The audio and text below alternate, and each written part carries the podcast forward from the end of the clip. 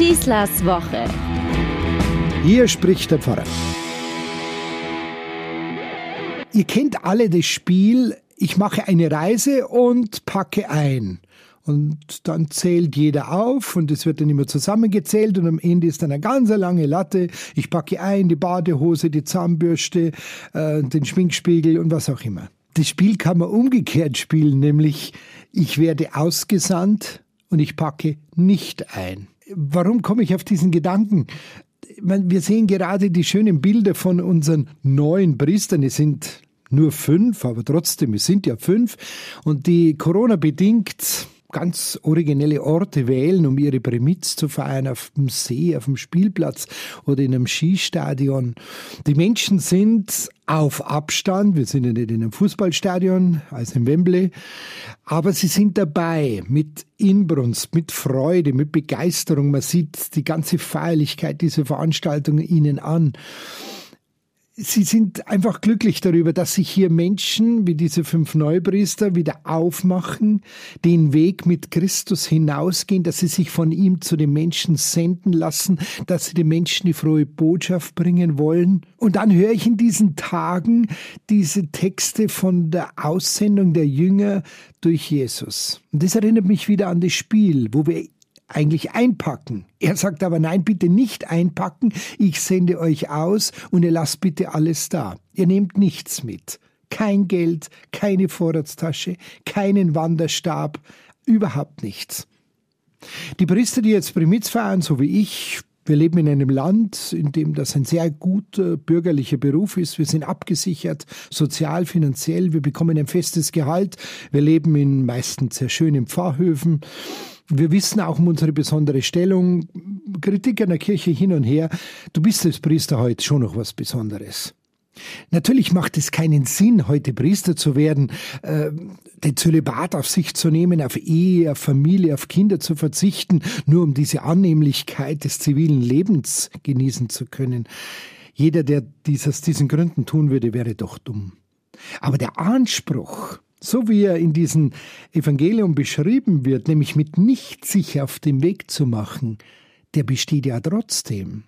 Und viele entdecken da einen Zwiespalt, die entdecken da einen Graben zwischen dem, was Jesus eigentlich mit uns machen möchte und so, wie sich Kirche heute präsentiert. Die Frage ist natürlich, würden wir wirklich so hinausziehen? In heruntergekommener Kleidung zu den Leuten hingehen, äh, auf jede materielle Absicherung verzichten. Wäre es wirklich sinnvoll, wenn Kirche durch und durch materiell arm wäre? Wenn sie sozusagen dieses Wort des Evangeliums wortwörtlich umsetzen würde? Hätte so betrachtet eine arme Kirche mehr Chancen bei den Menschen? Hätte sie mehr Chancen in ihrer Verkündigungsarbeit? Schaffen wir mal alle Geldquellen ab, alle Steuern weg, verkaufen wir all unsere Abseligkeiten, geben wir das Geld den Armen, stellen wir uns einen Vatikan vor, der sich von jeglicher äußerer Pracht trennt? Ist das wirklich gemeint mit dieser Aussendung so, wie es das Evangelium uns beschreibt? Würden wir wirklich dann etwas bewegen? Äh, da lohnt sich ein Blick auf die Details, um die es hier geht. Da ist zum Beispiel die Rede von dem Wanderstab, der nicht mitkommen soll. Ein Wanderstab ist mehr als nur eine Gehhilfe. Ein Wanderstab ist ein Selbstverteidigungsmittel. Er ist eine Waffe gegen Wölfe, gegen böse Tiere, gegen Feinde, gegen äh, Diebe, gegen Räuber. Jesus sagt, geht da hinaus und geht ruhig schutzlos. Geht in die Verkündigung, ohne euch vorher zu bewaffnen. Denkt nicht sofort äh, an die Konsequenzen oder an Drohungen oder an Rechtsvorschriften oder an fertigen Katechismuszitaten, wenn ihr mit den Leuten redet. Kommt völlig unbewaffnet.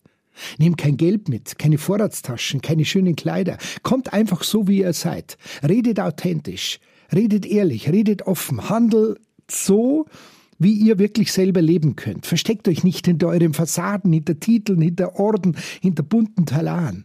Das heißt, redet so, dass man spürt, dass du selbst davon überzeugt bist. Deine innere Haltung, sie soll nach außen gekehrt werden. Sie soll deine äußere Rüstung sein, wenn ich da ein bisschen militärisch bleiben darf. Da, wohin ich gehe und wenn ich dann nicht viel Gepäck mit mir rumschleppe, da sehen die Menschen, der bringt sich selbst. Der will mir nichts verkaufen. Das ist kein Vertreter.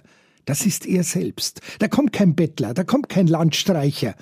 Er steht da und erzählt von dem, was ihn beschäftigt. Eine abgewirtschaftete, eine heruntergekommene Kirche, ein Wortspiel, das sehr gerne verwendet wird, die kann das nicht leisten. Es geht um eine flexible, um eine verständliche, um eine verstehbare Kirche, um eine Kirche, der man gerne zuhört. Und dann kommt die Frage, wieso magst du das denn?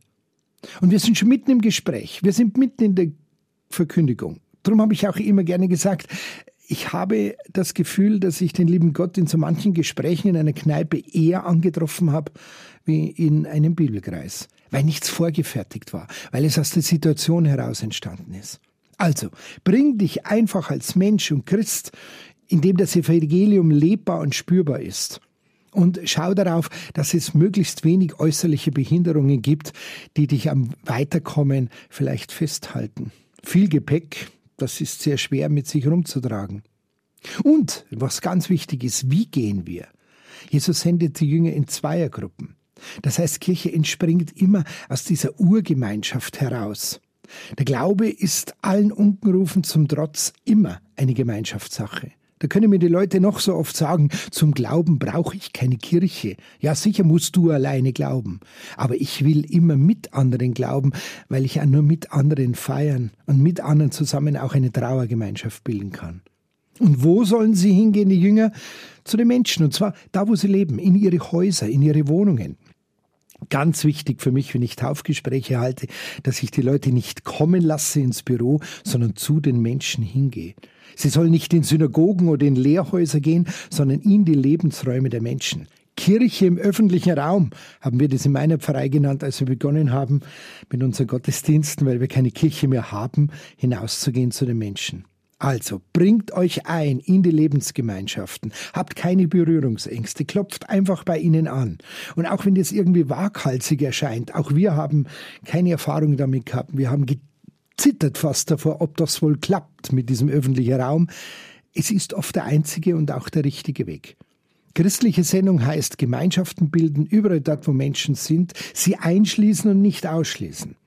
Und wir reden über Menschen. Ein Gedanke, der mir sehr wichtig war, jetzt immer eine Diskussion um die Segnung Homosexueller. Ich habe immer so das Gefühl gehabt, hier geht es nur um Paragraphen, um Bestimmungen. Nein, hier geht es um Menschen.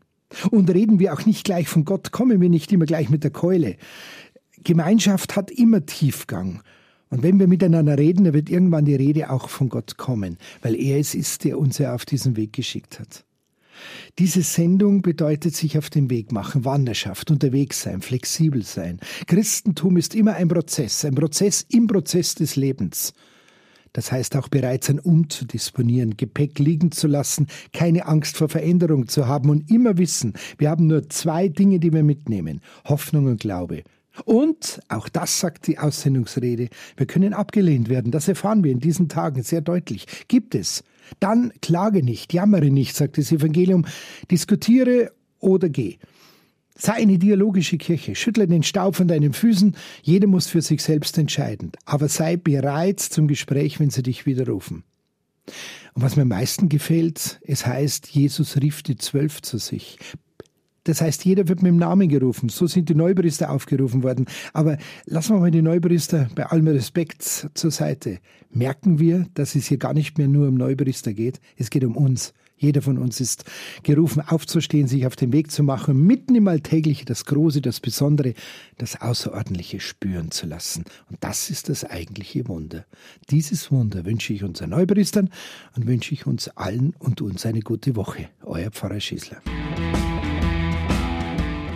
Schießlers Woche ist ein Podcast vom katholischen Medienhaus St. Michaelsbund, zu hören auch im Münchner Kirchenradio.